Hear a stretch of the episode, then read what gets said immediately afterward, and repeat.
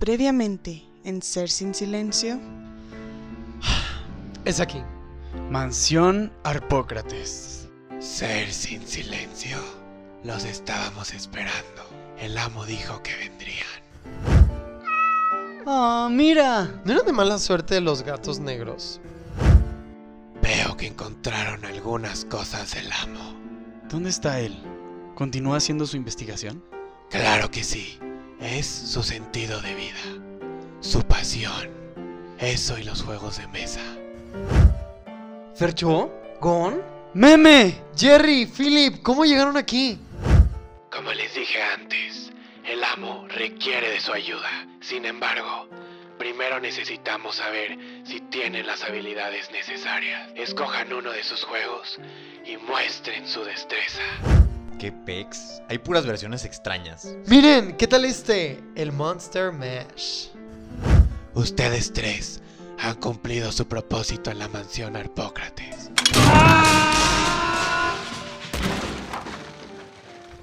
Déjate de fantasmas y juegos. ¿Cómo ayudamos a tu amo? ¿Cómo te ayudamos a ti a, a liberar tu alma?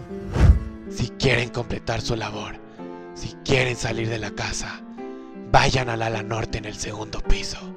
Ahí alguien los estará esperando. Vamos, Horpy. Felices fiestas tenebrosas. Y bienvenidos al podcast donde yo, Fernando de los Santos, Y yo, Gonzalo Reverte. trataremos de descubrir los secretos de la mansión embrujada a la que fuimos convocados en la víspera de Noche de Brujas. Así que donde quiera que estés y sin importar lo que estés haciendo, volando en tu escoba, escondiendo un cadáver o afilando un cuchillo, empieza con nosotros una conversación que nunca acabará. Esta es la segunda edición de los especiales de Halloween de Ser sin Silencio.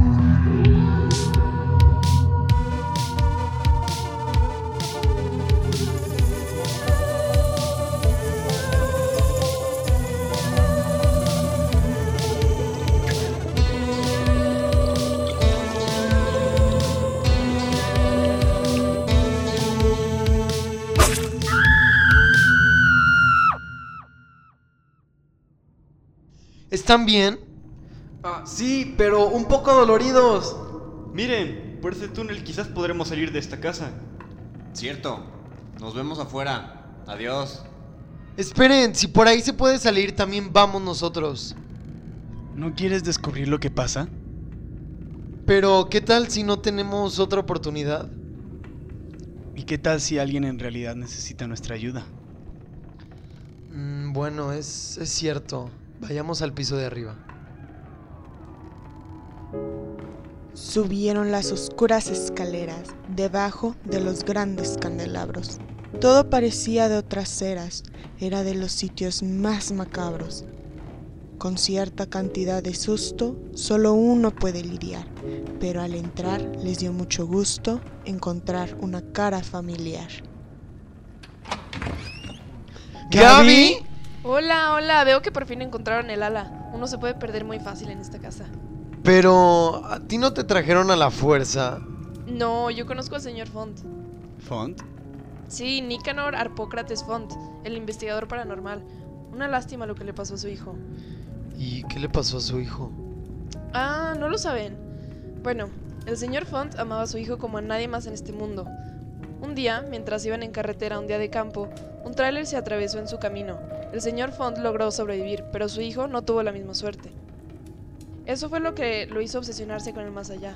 Pasó día y noche por años tratando de encontrar la forma de comunicarse con él de nuevo, de decirle que lo quería. Nicanor no era muy afectivo, verán. Creo que me comentó una vez que nunca le había dicho te amo a su hijo. Se convirtió en su propósito de vida después del accidente, pero ya era muy tarde. Ay, no. ¿Y dónde está el señor Font ahora? Eso yo no se los puedo decir, tendrán que esperar un poco más. Pobre señor Font, pero ¿por qué se esperaría hasta esa catástrofe para decirle que, que amaba a su hijo? Por miedo. Uno puede poner barreras sentimentales, aunque parezca paradójico, por el gran miedo que se tiene de perder a esa persona. Eso es cierto. De hecho, Salomón nos dijo que de eso hablaríamos contigo. ¿Salmón? el mayordomo de la mansión Arpócrates, Salomón, murió hace 45 años. Lo sabemos. eh, fue su fantasma quien nos ha estado acompañando esta noche. Ah, ok. Bueno, empecemos. Ok, ok, va. Será como un capítulo de Estros en Silencio. Tema, el miedo. A ver, mm, ¿con qué empezamos? Veamos. ¿Qué es el miedo? Bueno, el miedo es una emoción básica. Para aquellos que no tienen el conocimiento, hay una teoría de las seis emociones básicas de Paul Ekman Que pues describe pues las seis emociones que según él eh, todos presentamos. Una emoción es una reacción eh, fisiológica este, a un estímulo. Entonces, Ah, Ok, o sea, es diferente al sentimiento en el sentido de que... de que una emoción puede comprender varios sentimientos.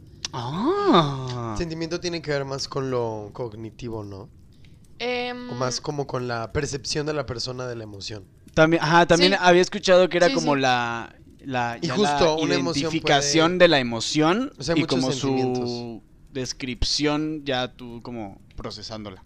Ajá. Sí, sí, sí, ¿Sí? O sea, sí, sí, todo encaja. Hace cuenta. em, si quieren, ahorita les digo las seis emociones básicas. La verdad las anoté porque, pues. A ver, dale. A mí luego se me van, no, o sea, es que se confunden y también hay otras teorías. O hay unas que, o solo hay unos que consideran cinco, Y otros seis siete. o ajá. siete. Ok, Sí. ok, ok, ok. Entonces anoté las seis que más o menos todos tenían en promedio. O sea, son básicas porque todos las experimentamos. Sí. O sea, hay emociones que no todos experimentan. Em, no sé. Estaría cabrón. Bueno, quizá con alguna sustancia alucinógena Hay- o, o con una situación que nunca a nadie le había pasado y sea como un choque de, de emociones que, como una combinación nunca antes sentida, Sí. ¿no? ¿Podría Sí, ser? sí puede ser. Ok, bueno, ¿cuáles son las básicas? O también como que las emociones se- se supone que tienen un fin de sobrevivir, por así decirlo. Ah, ok. Entonces quizás puede que nos llegue algún nuevo estímulo de sobrevivencia.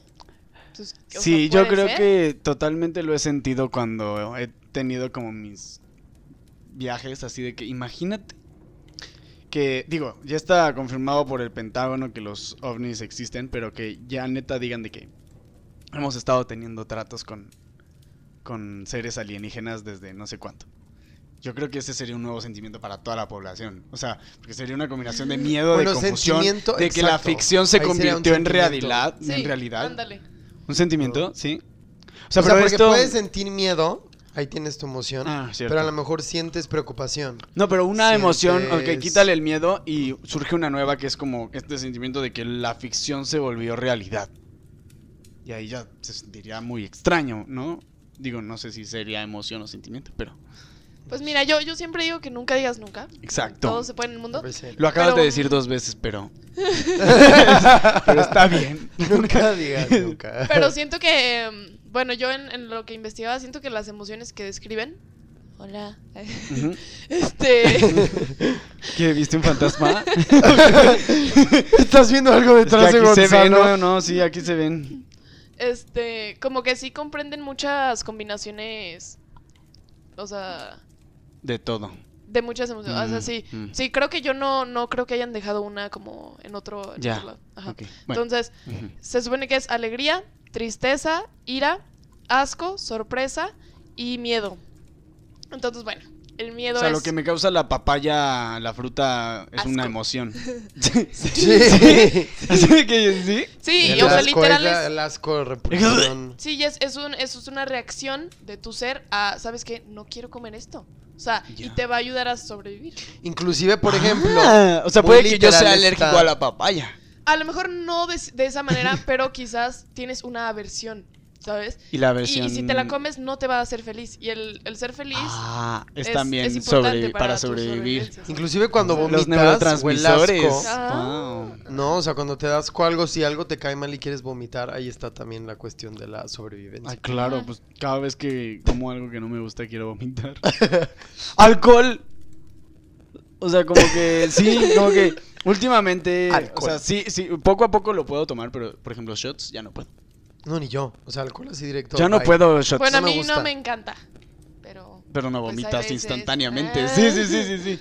Pero bueno, De hecho, les iba a Miedo. decir, las- en cuanto a El las miedo es emociones, una de las seis emociones básicas. último fun fact de las emociones, hay una teoría que desmiente todo lo que ya se ha construido y valga la redundancia sobre eso, que las emociones se construyen. Mm. O sea, no, ah, de hecho había un experimento que hicieron, no sé si viste eso, Gabs, con en um, El creo que pequeño en Albert. Sudáfrica o en ¿No es la del pequeño No sé Albert? qué parte. ¿También vieron ese? Em, Mm, sí, pero no. De- digo, también tiene que ver. Del conductismo radical. esto. Em, pero no, tiene que ver con que estudiaron como que unas emociones y dijeron, ah, pues son iguales para todos los seres humanos. Ah, No me ah. acuerdo dónde, si fue en Sudáfrica. Por ejemplo, No el sé. amor no entra dentro de estas, ¿verdad? Yo creo que el No. amor es como el... Si fuera las emociones como Es que, los pues, el amor animales, es un el amor sería un unicornio. Como que nadie sabe qué pedo. pues, ¿no? o sea, es que El amor es un sentimiento, ¿no? no. Es que el amor de hecho, es no, como no algo- es un- ah, El amor. Sí, como que se sale, ¿no? ¿Qué es el amor? Para mí. Volvamos al tema. si no nos comen los fantasmas de aquí.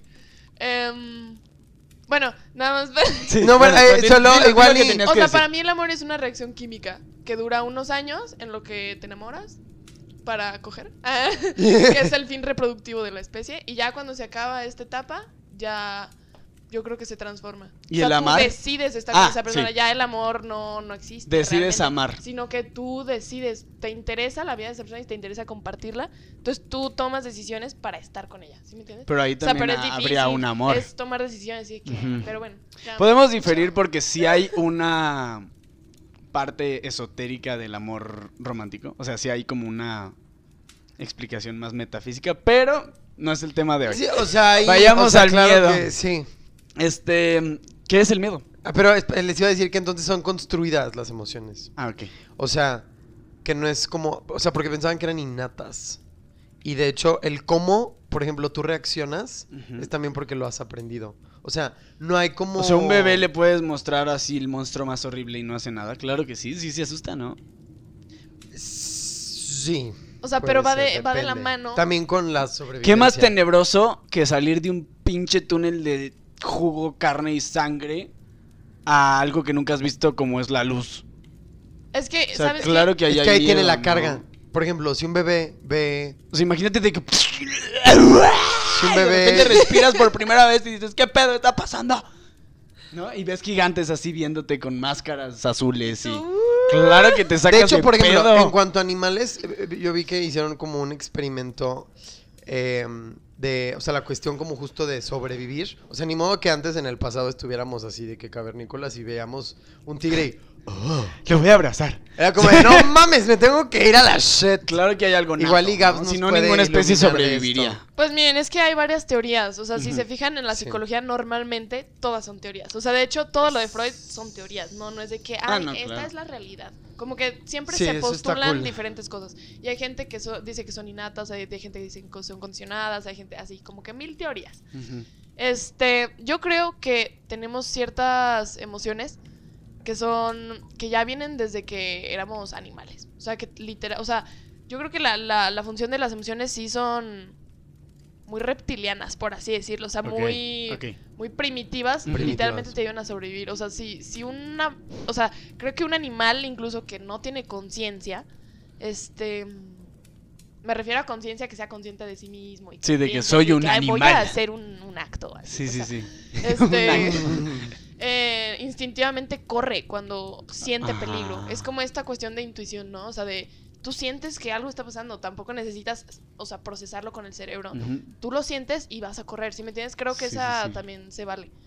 Entonces, Y creo que también ya hay, hay miedos que ya son condicionados. O sea, de Ya. hecho ahorita nos vamos a meter más en esas cuestiones. Ajá. Pero hay gente que de chiquito vio una araña y le picó.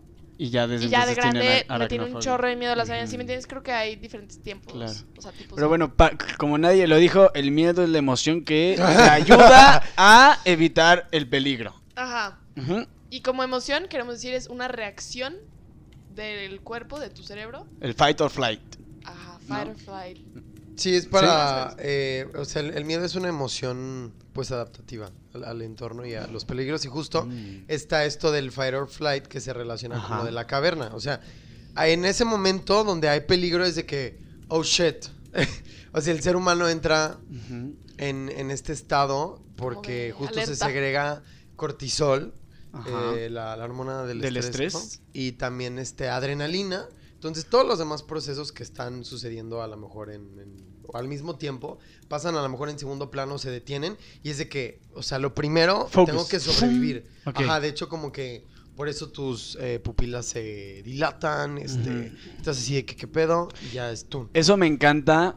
eh, los directores que saben llevar este, esta respuesta del cortisol y de todo a las películas de terror. O sea, porque se nota que el, el personaje deja de ser el personaje para lidiar con el peligro eh, de la situación en la que está.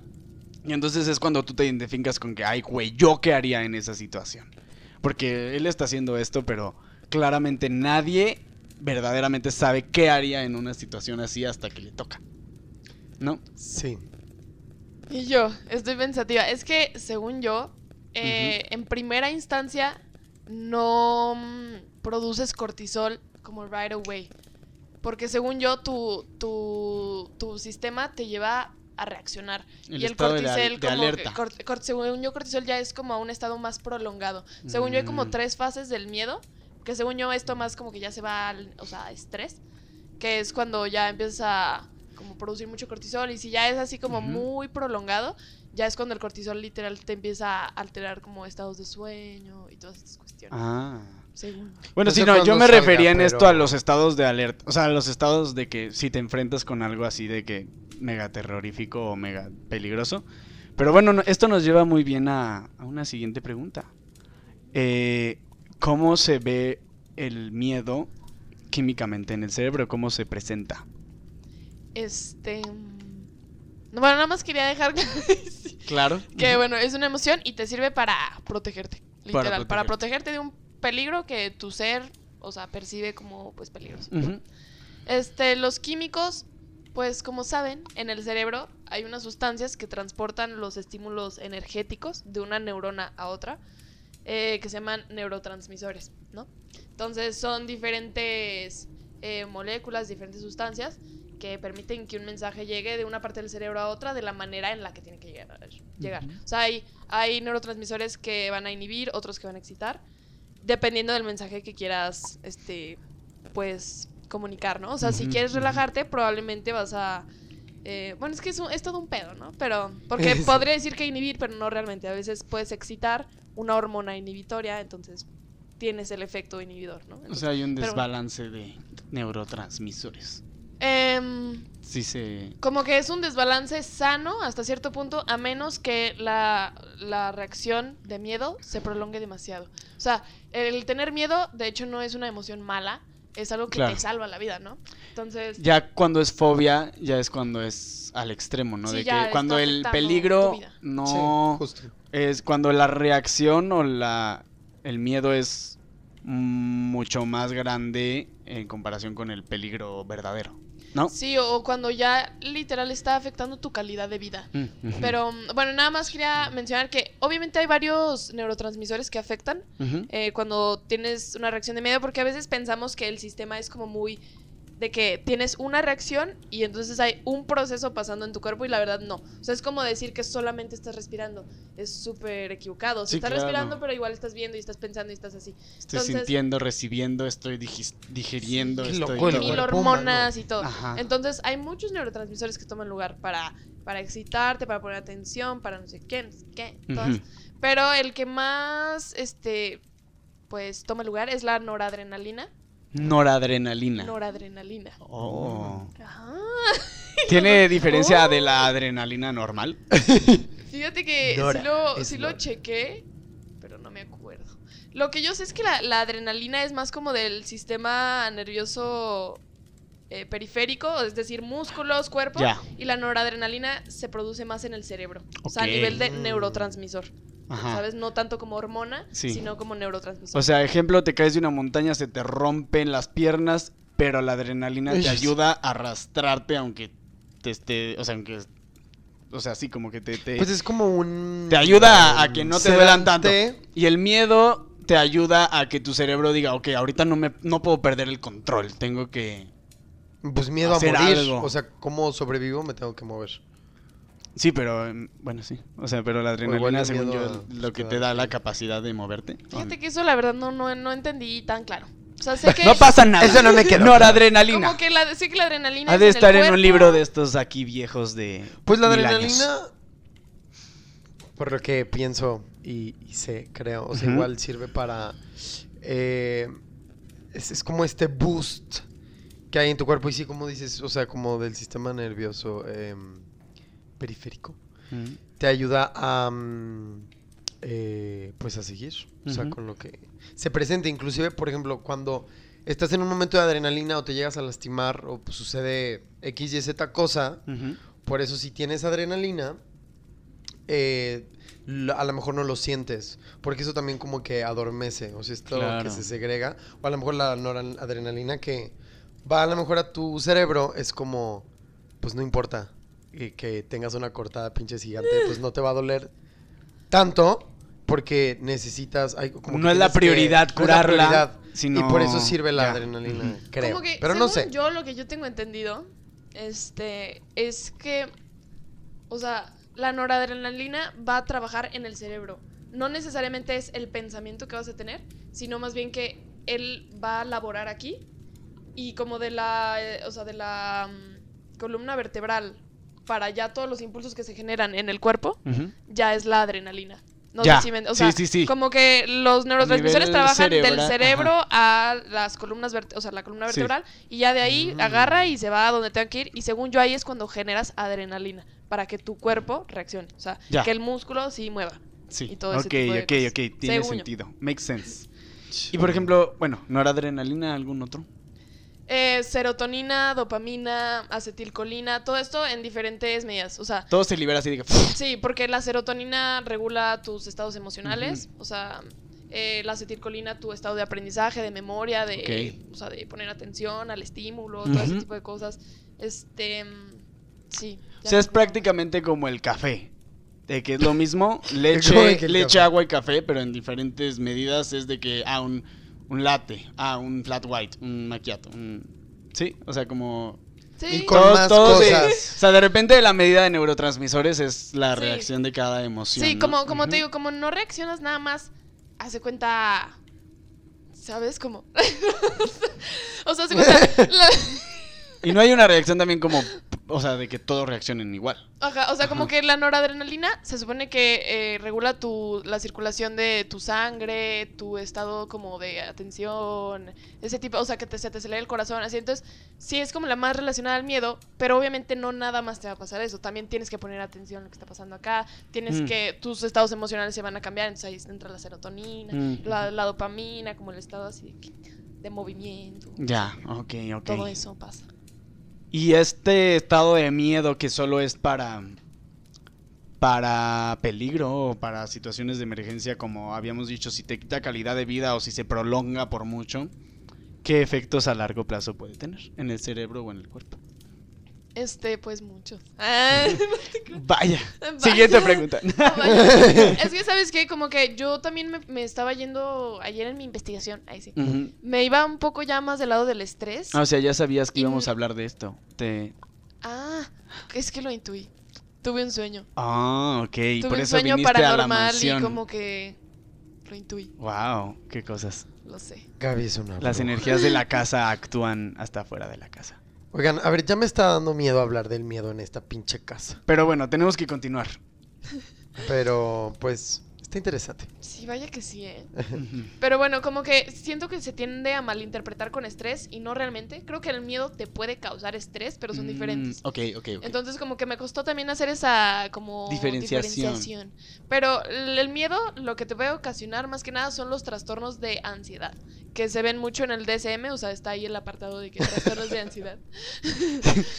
este, pero ¿De qué te ríes, Fernando? y, y los trastornos de ansiedad conllevan muchas cosas, son los ataques de pánico, son Mm. las fobias, el trastorno de ansiedad generalizado, este, Creo que me está haciendo cosquillas un fantasma.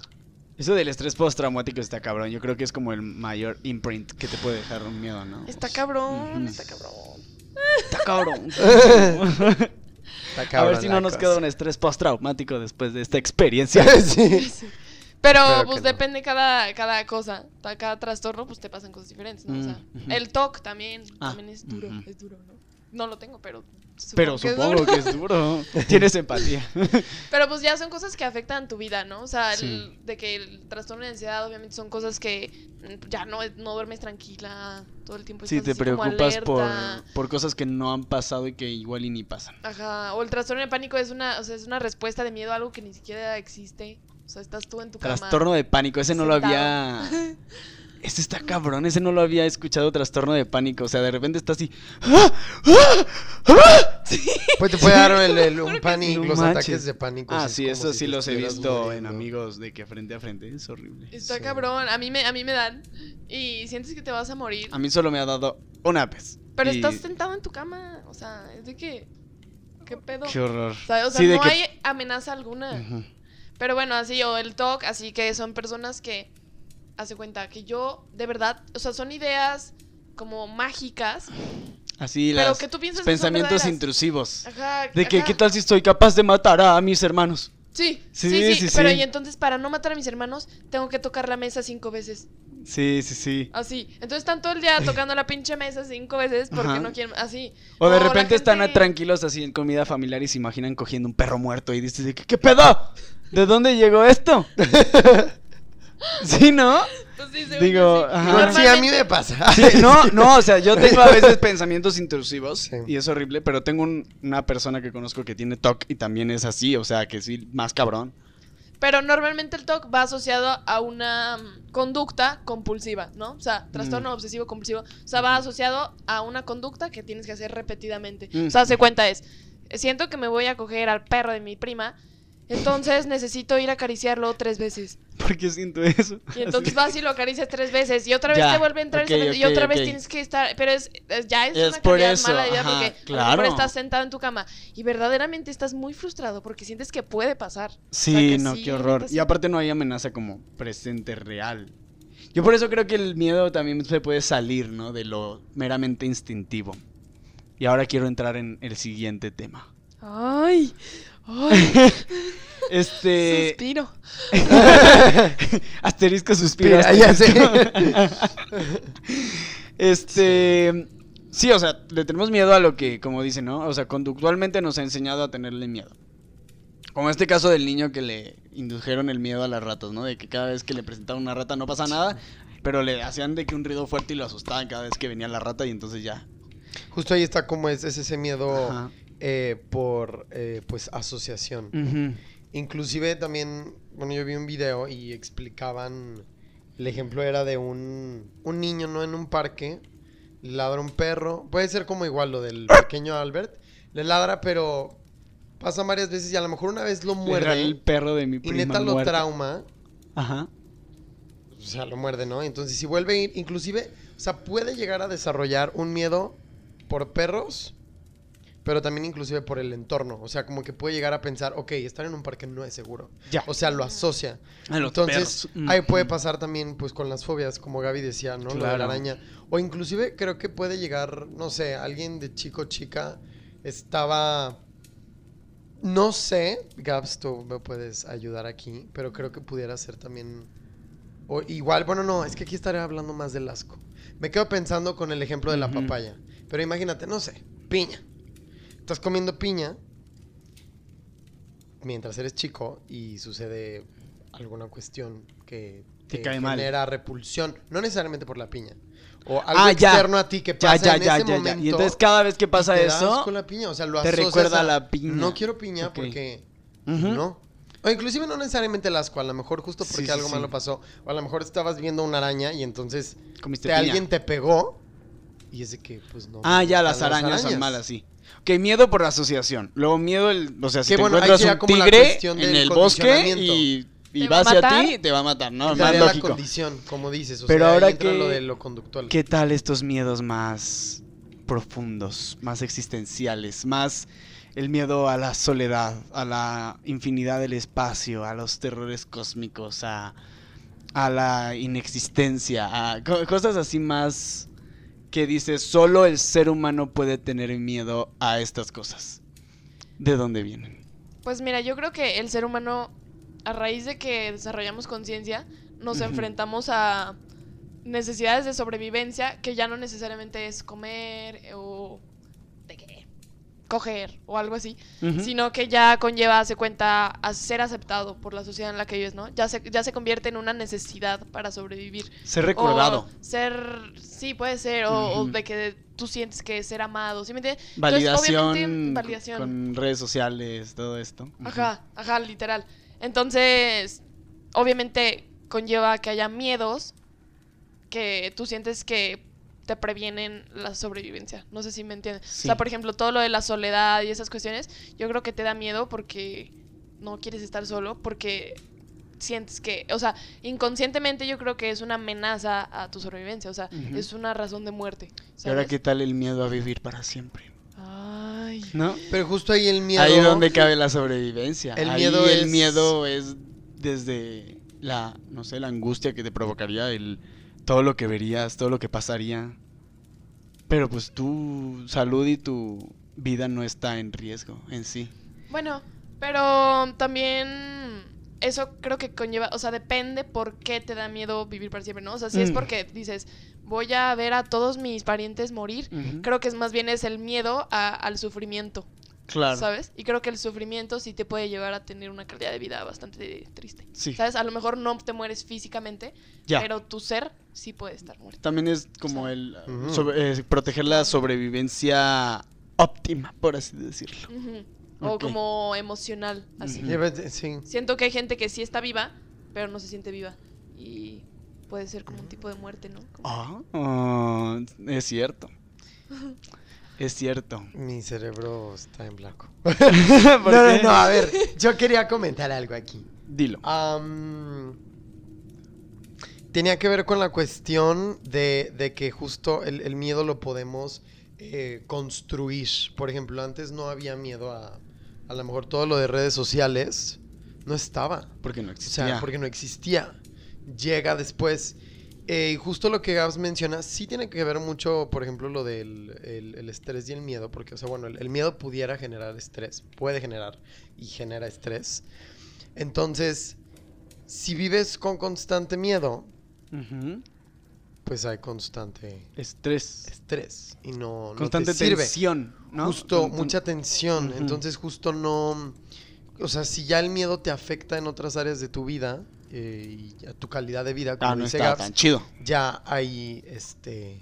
Pues no está chido. Y lo malo que está pasando hoy en día es que la gente teme de cosas que ni siquiera pasan, ¿no? O justo como que la ansiedad, como que sobrepensamos Mm, mucho este, vemos qué onda con el futuro, o inclusive también con lo de redes sociales, ¿no? Dejas tu celular y, y si me escriben un mensaje, y el trabajo, el correo, tan, tan, tan. Entonces, ahí también es estrés, pero también, o sea, creo que sí va muy asociado. Claro, son diferentes, pero es como, ok, estoy estresado, estoy estresa- estresado, estoy estresado Stress. porque a lo mejor me da miedo el, o lo del FOMO, ¿no?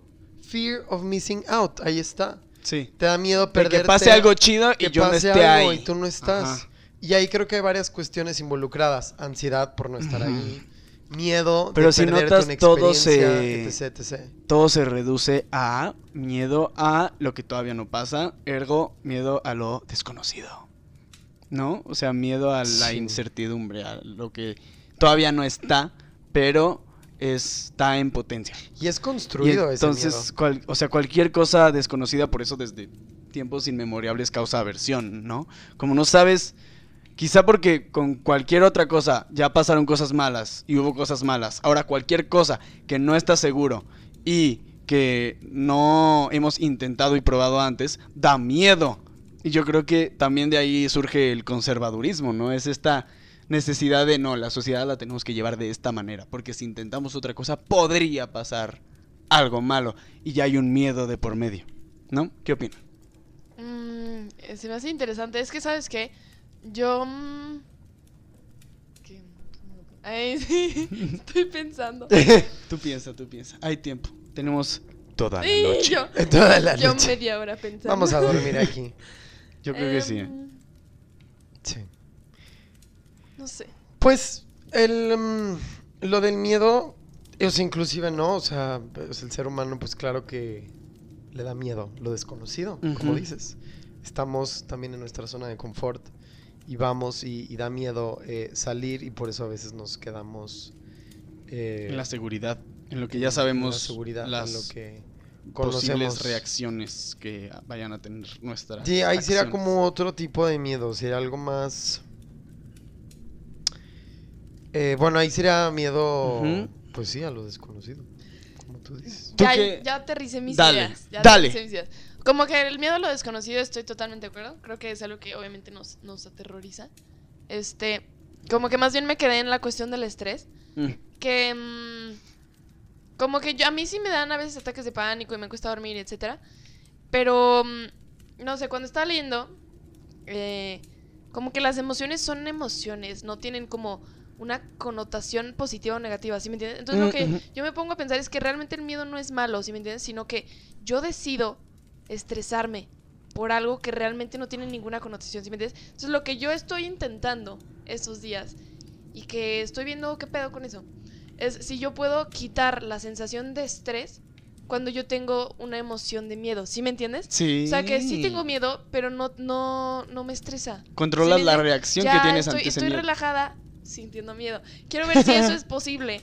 Porque el estrés es lo que sí afecta a mi vida, ¿sí me entiendes? El que ya impide que yo duerma y cositas así que digo, "Me, qué hueva, ¿sí me entiendes? O sea, Ujú. Sí. o sea, Te voy a decir aparte por yo qué no es soy una real. persona estresada. O sea, ¿No? pero No, no te, no o te sea, ves como una persona estresada. Pero, pero sí, sí me llega eso y digo, uy, qué hueva, o sea, ¿sabes? Y siento que sí he llegado en puntos en los que digo, sí tengo miedo, pero la verdad es que tampoco estoy estresada, ¿sí me entiendes? Como que digo, pues ya, así pasa, ¿sí me entiendes? Entonces, es, lo- es, es algo que me gustaría como Ajá. comprobar. O sea, me gustaría que alguien me dijera, sí se puede. Te voy a decir sí. que, digo, no con bases científicas, pero por experiencia propia, que sí se puede. Porque Pero Digo- sí se puede que... tener miedo sin que tenga una reacción negativa o sin estresarte. O sea, es lo que yo hago al ver películas de terror. Me gusta sentir miedo y sé que está controlado porque viene de una película y que no va a pasarme nada malo, pero esa sensación como adrenil, adrenilolosa, no sé cómo se diga, como que se siente bien. Y incluso en la noche, va a sonar muy psycho, pero ya disfruto mis pesadillas. O sea, sí, no, te lo juro.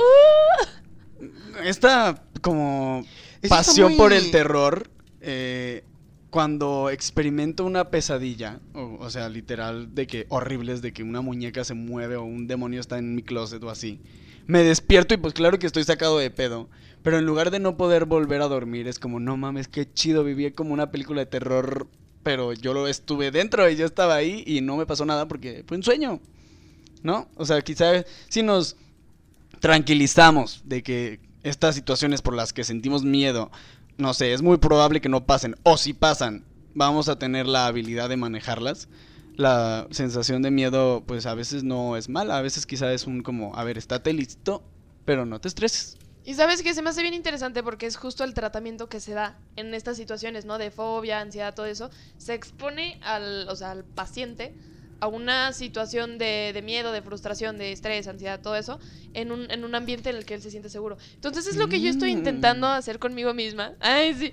Como Auto- que autoexponerme a situaciones de mucho miedo, Pero que ya mi reacción no sea tan petrificante, ¿sí me entiendes? Mm. Que yo no me petrifique al momento de estar en contacto con esa situación. Que sea así como de, a ver, tranquila, ¿sabes? Sobre todo justo como dices la, la fobia, ¿no? Porque o- eh, luego están estos miedos como irracionales porque justo por asociación. Si yo, Mm. como lo de Albert, o sea, él se ve el experimento, está la rata blanca y eh, hacen mucho ruido, ya solo con ver la rata está llorando y se asusta. Y sin que hubiera sonido, ¿no? Y sin que la rata le Entonces- hubiera hecho nada también. Exacto, y luego inclusive no nada más, o sea, evolucionó a cosas blancas. O sea, todo lo blanco, Todo lo blanco le causaba, no le mames. causaba miedo. Entonces, ahí es muy interesante ver cómo que los tiempos del Ku Klux puede evolucionar y cómo también se puede tratar, como dice eh, Gaps. Eso es eh, muy interesante. Y también, por ejemplo, ¿no? La, la homofobia. ¿no? Ahí entra esta, esta Mm. fobia también como irracional, este miedo Sí. Claramente, sí. si que sucede también por aprendizaje, si un niño escucha que no, de un papá o una mamá, eh, los gays son lo peor y no sé qué, pues va a crecer con esta idea. Y va también a aprender el miedo. O sea, y también el es miedo a lo aprende. desconocido y a lo diferente. Es, no está dentro de esta hegemonía conservadora donde ya sé qué pasa si yo me comporto de cierta manera y sigo las reglas.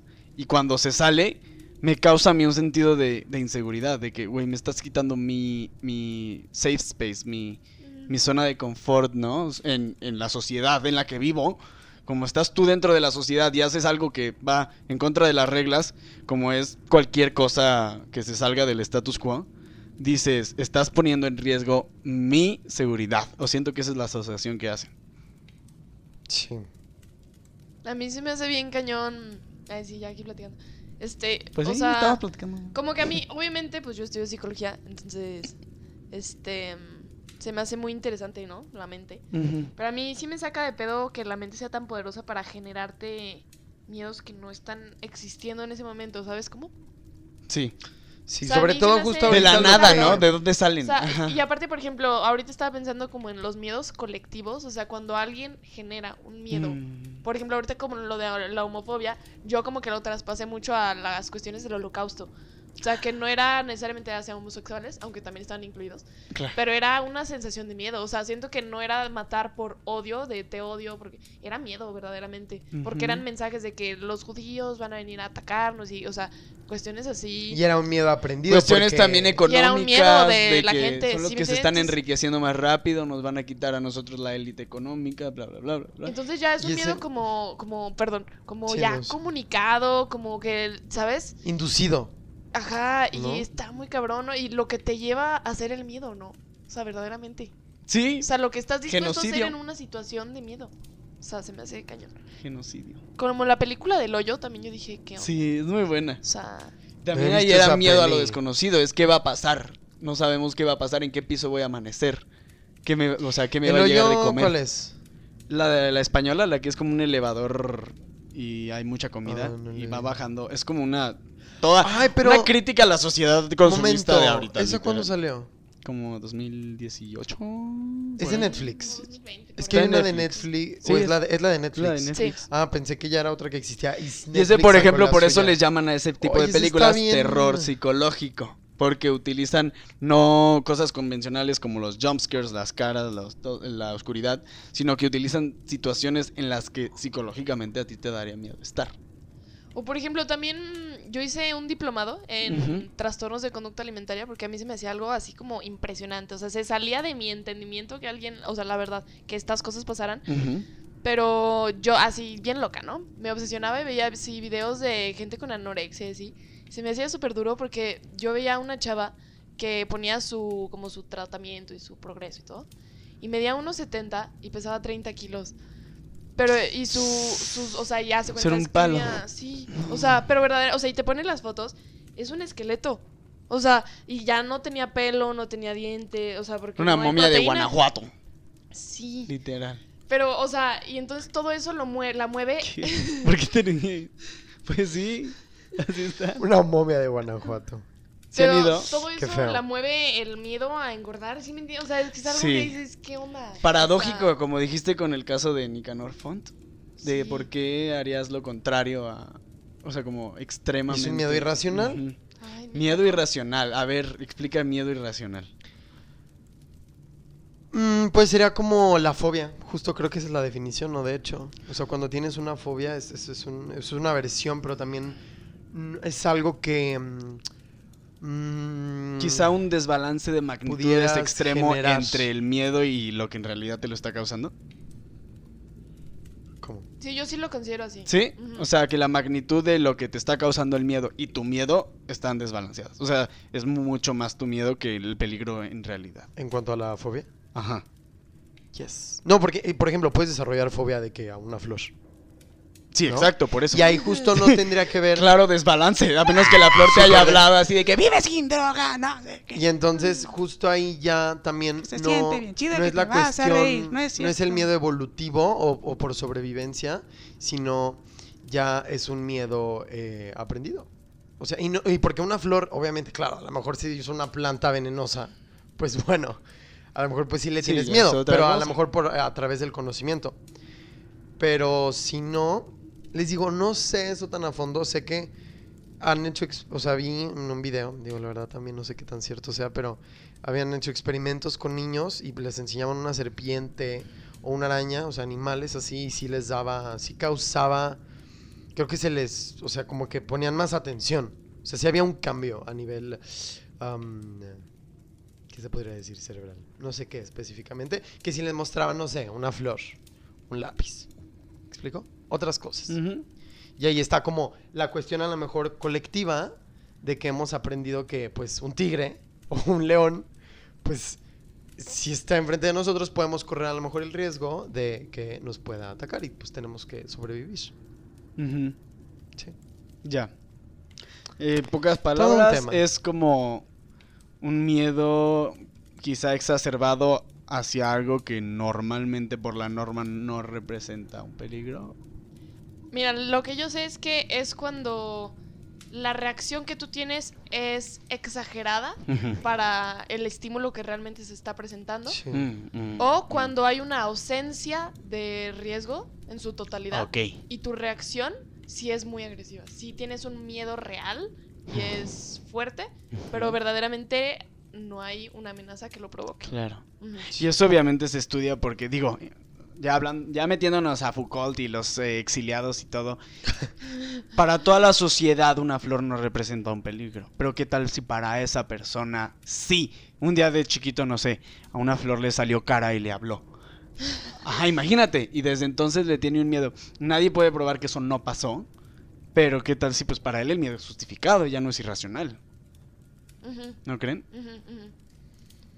bien. Sí. O sea, que, que- ya entiendo, o sea, que no se considere como... em, Sí, o sea que el irracional no lo, Que sea al revés. no lo invalide. Sí, entiendo. Como sea, que... se- Depende. O sea, que se trate no como estás exagerando, sino como un, a ver, ¿de dónde viene? ¿Por qué? Ah, no, obvio, claro. Sí, de no, hecho, no, no, yo sé que se eso trata así. justo hay tratamiento Pero- a, la, a la fobia. Yes. Y yo me quedé pensando.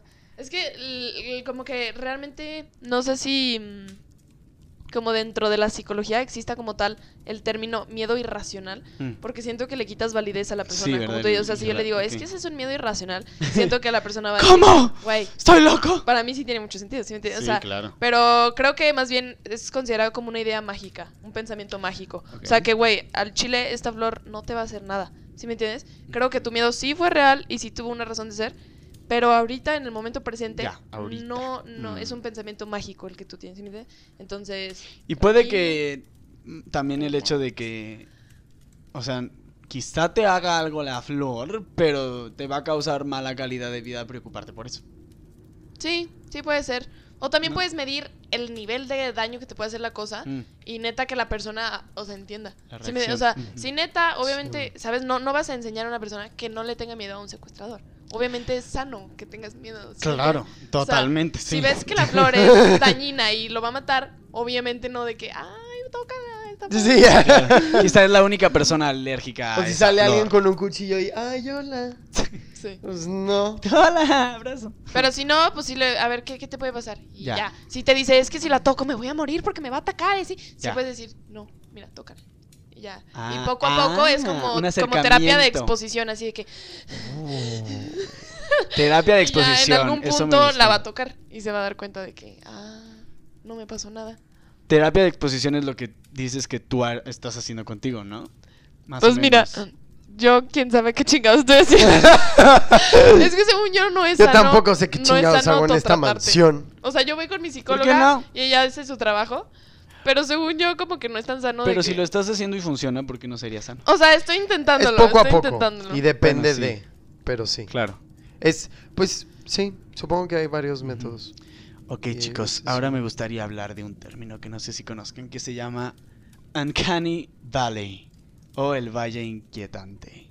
Mm. ¿Lo conocen? No. Es una propuesta... Pero espera, tengo una duda. Entra, ya dejaremos el miedo, porque está el gusto por el miedo. Ahí, por ejemplo, Lo que me pasó. sí. No sé si nos vamos a ir a otro lado o Puedes veremos. mencionarlo. Digo, el Uncanny Valley va más por el miedo a Es como una contraparte del miedo a lo desconocido. Pero. Pero vas, tú, di. ¿qué- A mí, qué yo de hecho iba a decir? decir que a mí se me hizo muy interesante. Regresó el interesante. Siento que tú tuviste un cambio, pero 360 grados con el miedo. 180, porque Lo cual- 360 llegas al mismo lugar. Bueno, no más bien 180. No, bueno, no. le- Disculpa la tecnicidad de está bien, le diste la vuelta al miedo también, ¿no? literal. O sea, otra de- perspectiva, ajá, de, le de fobia. el ciclo. Pero de fobia a filia, literal. Sí, afilia. De fobia O sea. a filia. O sea, ¿cómo Y fíjate, tú eso? mismo lo dijiste, y es, digo, obviamente también hay varias teorías, pero es, me gusta, quiero sentir esa adrenalina, pero como soy consciente y sé que voy a estar bien, también eso me genera dopamina. Porque Oh. tú estás viendo tu película de miedo y es, puta madre, no mames. Y luego es, ah, estoy bien. Y también es como tú ponerte en la situación de, ok, ¿qué pedo? ¿Qué haría? Como reflexionar y también a fin de cuentas decir, estoy bien. Se está pasando esto, Ajá. pero y también es como un placer.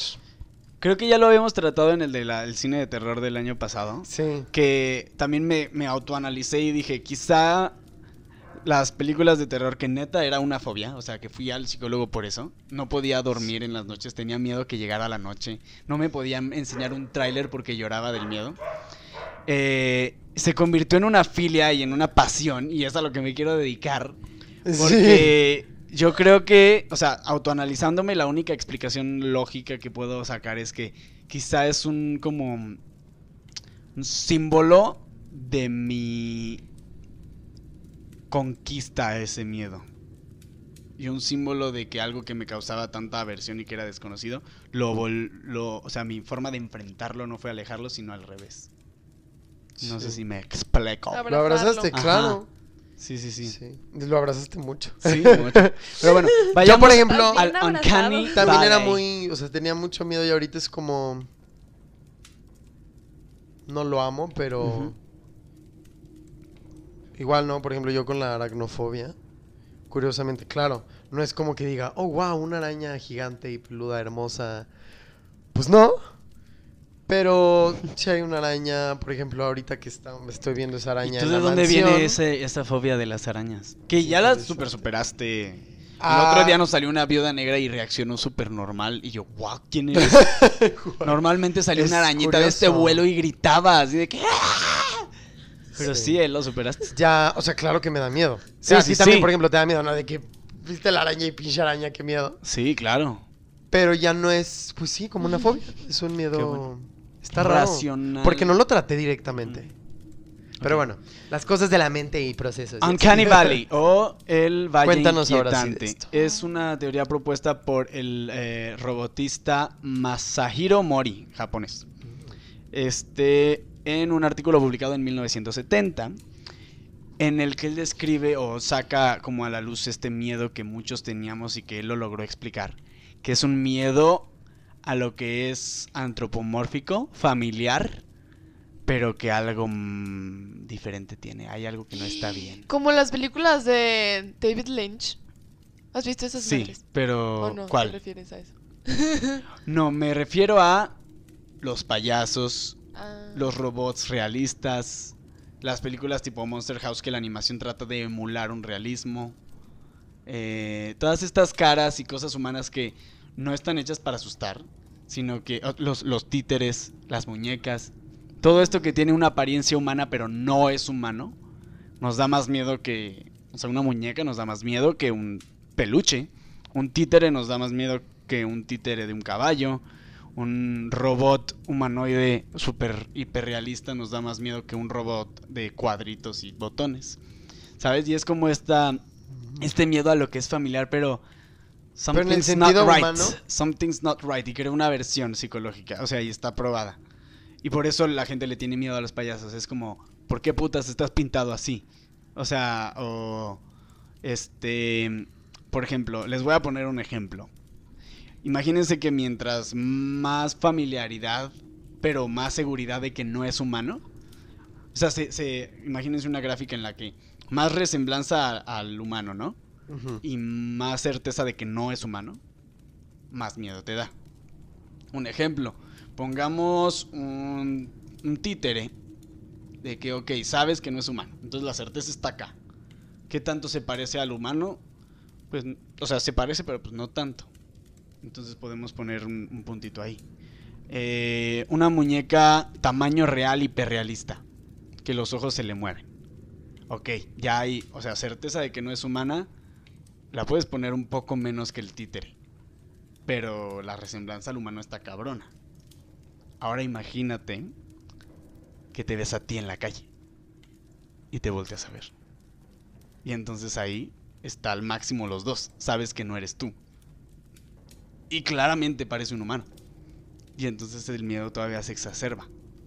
¿Saben? Y así nos pasa con esta reacción entre lo que parece humano, pero sabemos o creemos que no es. ¿Qué opinan? ¿Lo has sentido? Pues no será también como miedo a lo desconocido. Ajá, pero a lo, O des- sea, en ese sentido. a lo desconocido, pero ¿por qué le añadiría miedo el que se viera familiar? ¿Cómo? El... Sí que te daría más miedo verte a ti en la calle mirándote o una luz flotando. Los dos son igual de desconocidos, pero el que se parece a ti o el que se parece a lo humano causa más terror. Pues si fuera yo, bueno, me desconcentro. O sea, por el conocimiento que hay y que tengo, pues sería, pues qué putas, ¿no? O sea, me sacaría de onda. O sea, sí me sí diría, ¿qué onda? What's happening? What's happening? Y la cuestión también de los payasos o todo eso, pues pienso, no sé, que tal vez también podría ser construido. O sea, se construye ese miedo. Pero de hecho, esto, o sea, de los payasos surgió como una tangente a esta teoría. Esta teoría surgió cuando este güey empezó a hacer robots y vio que cuando empe- trató de hacerlos más realistas, era de que no, güey, esto da miedo. O sea, no, no va. Vale, y- una persona no se va a sentir a superior. gusto con un robot que se parezca a él en su casa.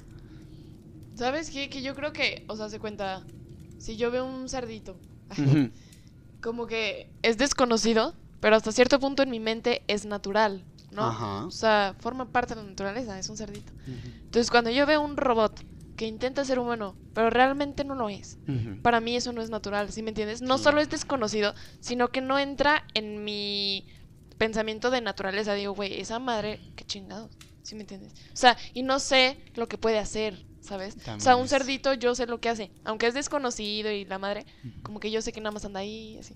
Pero un- una madre así que no es natural, no es conocida, es de que, güey, yo no sé el nivel al que puede llegar esa madre, ¿sí me entiendes? Sí, Siento que es mi pensamiento. Sí, eso, no entra dentro de tu cosmogonía, conocimiento que tienes del, del mundo y cómo funciona. Entonces cuando se sale de eso dices, ay, güey. Entonces es un miedo, yo creo que nos podemos adentrar ahí a un miedo de lo, a lo desconocido, pero todavía más profundo, de que qué hay allá afuera, o sea, qué tanto existe que se parece a nosotros y que no es nosotros y que no funciona y que no piensa y que no siente y que no tiene las mismas reacciones que nosotros. ¿Qué puede pasar? ¿No? Ahí entra Sí. más lo desconocido. Y yo creo que también ahí entra un poco lo de los aliens y es así, ¿no? Claro, o sea que sí, totalmente. sí, se supone que se parecen, que la verdad ni sabemos si se parecen. Sí, claro. Pero También que es miedo. como, esto no es 100% natural y no sé como a qué nivel pueda llegar, ¿no? O sea, igual y el, el ovni es, bueno, el ovni no, el alien, es así súper buen pedo y llega así a tomarse unas chelas, pero igual y no, si me entiendes, llega a conquistar o no Claro. sé. O igual y no piensa, o sea, conquistar ejemplo- y tomarse chelas no entran dentro de su conocimiento piensen- y de su forma de actuar y actúa de una forma en la que nunca antes habíamos visto. Exacto. O sea, y porque está, pero por ejemplo, como Gabs dice, y, y lo pensaste ahorita, tenemos este miedo a que nos sometan o nos conquiste. ¿Por qué? es lo que hacemos nosotros. Porque es lo que hemos, o Y sea, ahí lo está. hemos visto, está, Ahí está porque la y resemblanza de, del humano también da miedo. O sea, también de cierta parte La nos da menos miedo un cerdito o un cerdito robot a algo que se parece al Ay, humano. quiero un cerdito. Porque sabemos y estamos conscientes que el ser humano es el, ser más peligroso de este planeta hasta donde sabemos, Ya, ¿no? sí, También yo siento. sí, sí, totalmente. Entonces, también sense. ahí se liga también con la- lo que decían de la sobrevivencia. Pero bueno, chicos, estamos a punto este de descubrir qué pasa con esta casa. Eh, no sé cuánto cuánto tiempo te puedas quedar aquí, Gaby, pero pero pues quiero preguntarles cómo no se cierre esta plática y luego podemos ir a explorar más. ¿Ustedes a qué le tienen miedo? Ay, a ver, empiecen ustedes. ¿Cuáles son sus peores miedos? Sí, eso es muy personal. ¿A qué les causa miedo? ¿Qué no los deja dormir a veces? Fíjate que es interesante, porque creo que sí es algo de... mm, Por ejemplo, yo tenía muy claro, ¿no? Mi aracnofobia, pero... mm, O sea, bueno, al menos hablando desde mí, creo que es algo a analizar. ¿De tu miedo? Sí, o sea, no es... Porque inclusive luego, o sea, no podemos ser conscientes, ¿no? O a lo mejor algo nos da miedo, pero... O, o lo sentimos, pero... ah, exacto, o sea, no somos conscientes. O sea, está en, en el inconsciente y, y tenemos Y hay cosas a las que todavía no sabemos que le tenemos miedo. Eso da todavía más miedo. Mm, es que... No, dale, dale. No, No mal. ya estaba pensando. Sí. Este. mm, Es que justo estaba pensando cómo funciona el inconsciente, ¿no? O sea, creo que hay miedos que no, no me. O sea, conscientemente, verdaderamente no me importan. ¿Sí me entiendes? O sea, es como de. Pues X, ¿no? O sea, sí pasa. Pero creo que inconscientemente sí llego a tener como reacciones instintivas a. mm, No te acerques. O sea, o sea, ese tipo. de- Pero no es algo que yo conscientemente diga, ¿sabes qué? Le tengo miedo a esto. ¿Sabes? Y tomo conductas para evitarlo. Simplemente cuando estoy en ciertas situaciones, mm, prefiero no. Surge. Ok, surgen, depende de la situación en la que estés. Sí. Yo, por ejemplo, tengo miedo mucho a que lo que yo esté haciendo con cierta intención sea percibido con completamente otra intención. O que la realidad que yo estoy experimentando es completamente diferente, porque sé que es diferente, porque la de todos es, pero sea completamente diferente de la de los demás al punto al que estoy loco. O que yo de repente pierda control sobre mis facultades y haga algo de lo que me arrepienta, como matar a alguien o a mi familia o así. O sea, de esos son mis miedos, yo creo, que como perder el control de siento, pienso, hago. Ok, De ok. esos tres. Yo siento que serían los míos. Yo creo que yo sí tengo un miedo inconsciente al rechazo. Ok. O sea, creo que en la vida real, si a alguien no, no le agrada o algo así, la verdad es que no me puede importar menos, ¿sí me entiendes? Pero siento que sí hay ciertas conductas que llevo a cabo para no ser rechazada, ¿sí me entiendes? Como intentar portarme bien, intentar ser amable, ese tipo de cosas siento que es como inconscientemente, no quiero que me rechacen, ¿sí me entiendes? Yo creo que todos, ¿no? O sea, por eso nos comportamos hegemónicamente en una sociedad de manera, pues, socialmente aceptable, por así decirlo, ¿no? O sea, por eso yo no me paro ahorita en la meta, me bajo los pantalones y cago. Porque sería rechazado por la sociedad. o cosas así, Sí. ¿no? Y todos, Ah.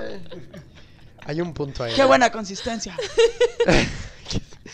Yo, por ejemplo, diría, o se me ocurriría, eh, al menos eh, por, por mi orientación sexual, creo que también podría ser un poco de, de paranoia. No, no la, no es muy excesiva, pero al, o sea, sí me ha pasado al, al estar en, Mm, al odio. en un, sí, sobre todo en un lugar público, como el, el exponerme y, o sea, ser consciente de que algo me puede pasar.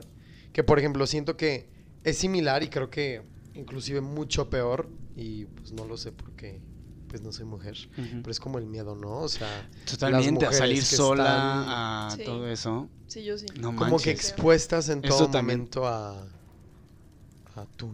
Y eso es claramente porque vivimos en un país donde siempre estamos en un Sí. peligro.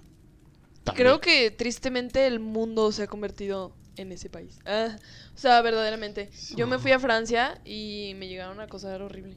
O sea, Sí. me acuerdo una vez que me fui a trabajar en la noche No. y como cinco hombres me... ¿Te siguieron? No sé cómo se dice cuando te rodean. Y me Ah, te empezaban a decir acorralan, te acorralan. acorralan, Me empezaban a decir, ay, hermosa, vente, vamos con nosotros. Pero, No. pero en círculo, ¿sabes? O sea, y sí me dio mucho miedo. miedo. O sea, me fui corriendo. Y No, dices, pues sí. qué de la verga, o sea, porque dices, Europa Sí, se no. supone que es país primermundista y todo. Añade a lo de Uncanny Valley. Le tenemos miedo a lo que sabemos que puede actuar como nosotros. Y al ser humano. Muchas personas me han, me han dicho de que yo tengo más miedo que se metan a mi casa a que me aparezca un fantasma. Y claro, o sea, el ser humano es el monstruo por excelencia. ¿No? Sí. Tenemos estas dos Dos caras. Creo. Porque no, igual, sí, no, sería- o sea, no. No diría que somos completamente. es que iba a decir que no, no, no. Me acuerdo, me acuerdo perfecto de eso en el capítulo de Alex de que me contradije por, por lo del absolutismo. No importa, tú dilo. Pero Recuerda la, el, el hermetismo. Las paradojas son conciliables. las paradojas son conciliables. Que Eso sí, no, no somos ni completamente malos, ni, Ni completamente, completamente buenos. Es una mezcla.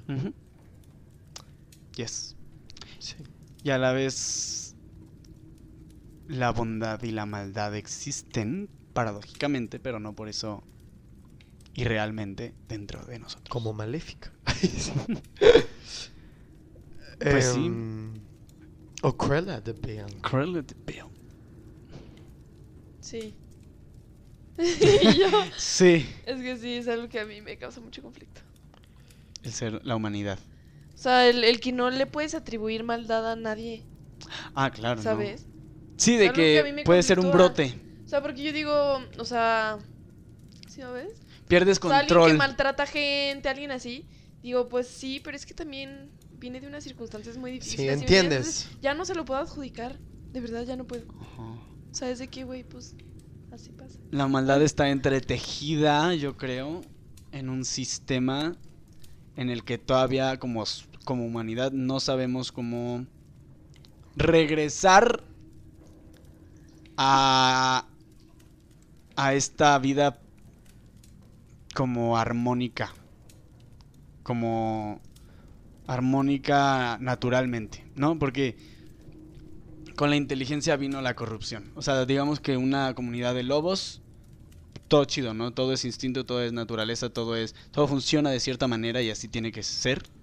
Como ser humanos yo creo que así éramos, agarramos conciencia, inteligencia, empezamos a meterle complejidad a la forma en la que vivimos y esa complejidad trajo corrupción y estamos en el camino, digo yo hablando ya desde una esperanza, en el que vamos a volver a funcionar como, como un ecosistema. No, y la complejidad también trajo más cosas. Yo creo, no, o sea, bueno, o sea, por ejemplo, el, el repensar y el decir, fuck, ok, esto lo estamos haciendo muy mal, eh, vamos a hacer esto bien. O sea, como que el- ese constante crecimiento que, que hay, o como el, el- esta deconstrucción de ese aprendizaje. Sí, porque, o sea, me acuerdo, creo que alguna vez en algún capítulo lo dije que en un inicio no creo que, a- al- al pensamiento que tenemos ahorita, pues no considero a los seres humanos así como los mejores del, del mundo. Ni del Pero entiendo como dice Gaby, o sea, sus circunstancias, su nivel de inteligencia, Claro. eh, Tiene una razón de ser. contexto, etc. Ajá. Yeah. Es complicado. Complicado. Sí, como que somos... Como dice Avril Lavigne. Como que somos humanos en proceso, ¿no? Yo también estoy trabajando en eso, en el que... O Sí. sea, como aceptar a la gente como es. ¿Sí me entiendes? O sea... Sí. Aceptar a la gente como es. Sí, o sea, no tomaste la mejor decisión al chile, pero no eres una... O sea, pues así pasa, ¿no? Estás Sí. en proceso.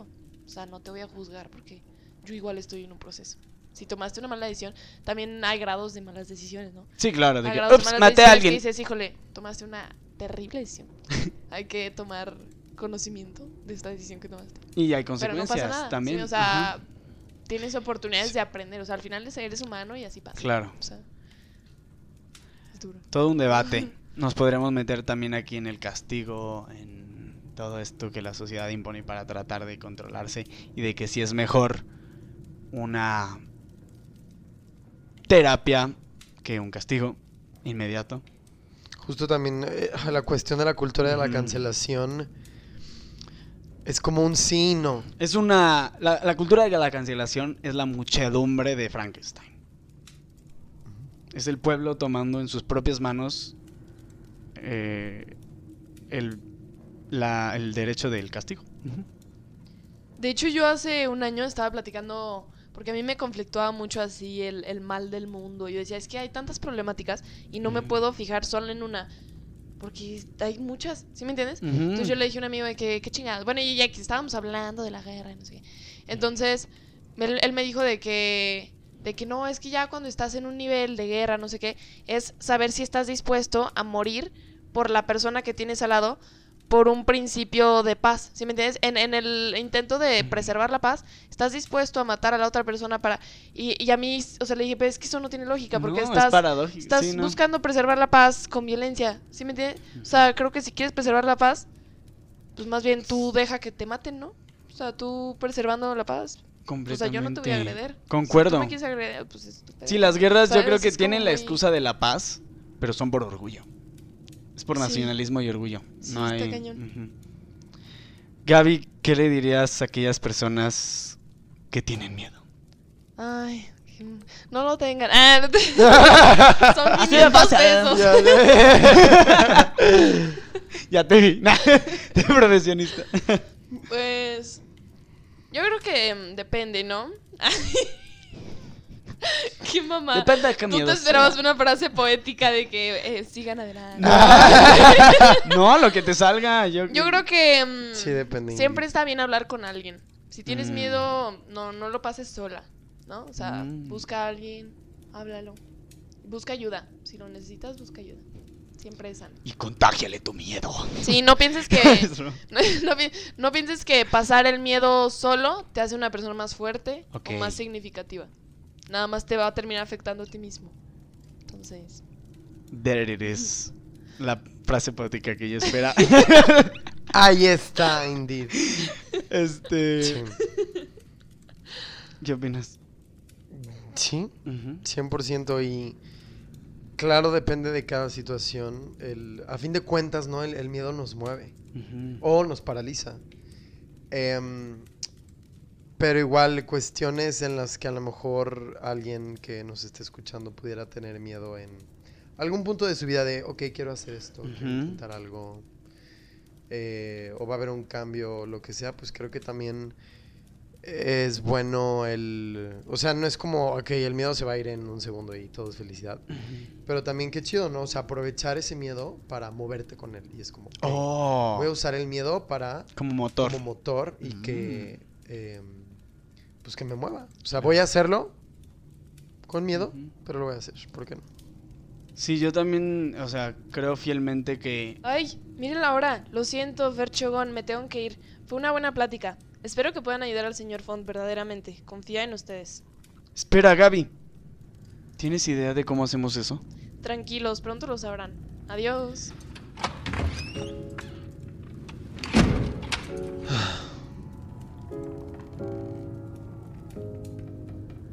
En la mansión pasaron la noche, tratando sin éxito dormir. De los fantasmas se oía el reproche, de ahí ya se querían ir. Pero algo faltaba saber para poder brindar su ayuda. Llegó el amanecer y podría iluminar su duda. Buenos días. Espero que hayan dormido bien. Mm, bueno, pues los poltergeists no fueron de mucha ayuda, pero... Es hora de que les cuente por qué están aquí. Hemos estado observándolos y han decidido quedarse a pesar de toda dificultad o miedo. Se han ganado la simpatía del amo y su confianza. Ahora, él me permitió contarles su mayor secreto. Sabemos lo del accidente del señor Font y de su hijo. Y si lo que quiere es apoyo con su duelo o alguna clase de... No, no. Permítanme explicar todo. ¿Por qué no viene él en persona a decírnoslo? Paciencia. Escuchen la historia y entonces entenderán. Nicanor Font era un académico respetado. Su intelecto era incomparable. Sin embargo, toda la inteligencia del mundo no lograba que éste rompiera sus barreras sentimentales. El día que murió su hijo, yo estaba ahí con él. No dejaba de gritar lo mucho que se arrepentía de nunca haberle dicho que lo amaba. Como ya saben, esto lo llevó a intentar conectarse con el más allá para poder remendar su pendiente. Años y años pasaron en los que se adentró en investigaciones y exploraciones, haciéndose un experto en cualquier tema relacionado con lo paranormal. De nuevo, su alta capacidad no le alcanzó para lo que verdaderamente le importaba. nunca pudo contactar a su hijo. ¿Y qué hizo entonces? Se volvió loco. Una de las pruebas es lo que me hizo a mí. También llegó a arrepentirse de eso. Pero al tenerme ligado por juramento a este hogar, tuvo la oportunidad de disculparse. Yo empecé a ser también un ayudante en los aspectos paranormales. Un infiltrado del otro lado, se podría decir. Juntos intentamos de todo para poder lograr su propósito. Y una noche dimos con algo que nos dio esperanza. ¿Qué era? Contactamos con una entidad. Claramente algo que nunca había pisado esta realidad como. Dicha entidad prometía saber dónde se encontraba el espíritu del pequeño. Conocíamos los riesgos, pero después de años sin frutos, el amo estaba dispuesto a arriesgar lo que fuera. ¿Y esa entidad los ayudó? ¿Pudieron encontrar a su hijo? Tristemente no. Todo fue un engaño. Una broma de aquel maligno ser. El destino pudo ser peor. Pero de todos modos, al seguir sus instrucciones y vulnerabilizar nuestras auras ante eso, una maldición cayó sobre Nicanor Arpócrates Font. Una maldición que hasta la fecha lo atormenta. ¿Qué, qué- qué clase de maldición? Lo convirtió en un gato negro. ¿Horpy? ¿Todo este tiempo eras él? La perversa entidad lo maldijo con nueve largas vidas, impidiéndole así llegar a ver a su hijo en el más allá, al menos por un largo, largo tiempo. Lo siento mucho, señor Font. Eso ha de ser horrible, pero... ¿Cómo podemos ayudar? El amo desea que vivan sus vidas como si nada de esto hubiera pasado, que cumplan sus metas y se diviertan. El momento de su muerte llegará mucho antes que la del señor Font. Él solo desea que cuando lleguen busquen a su hijo y le digan que su padre lo amó mucho. ¿Podrían jurarnos eso? Que al morir, cuando sea que eso pase, buscarán en el más allá a Tommy Font y le entregarán las palabras de su padre. Sí, sí, claro que sí. Sí, sí. Tiene nuestro eterno agradecimiento. No es nada. Lo haremos. Está bien. Permítanme llevarlos a la salida. Les pido disculpas por tanto misterio. Espero que entiendan que era necesario. Disfruten su Halloween esta noche. Recuerden, queridas amigues, lo que la mansión Arpócrates guarda, si adentro algo tú persigues, en perseguirte a ti no tarda. Los dos de ser sin silencio no solo pasaron el rato, con esta historia sentencio que le trajeron paz a un gato.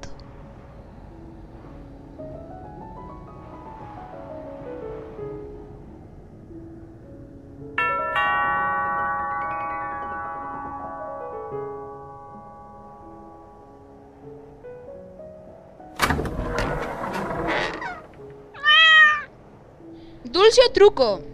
Aquí tienes, pequeño. Gracias. ¿El gato es tuyo? No exactamente. Ah, qué tierno. Te quiero mucho, gatito.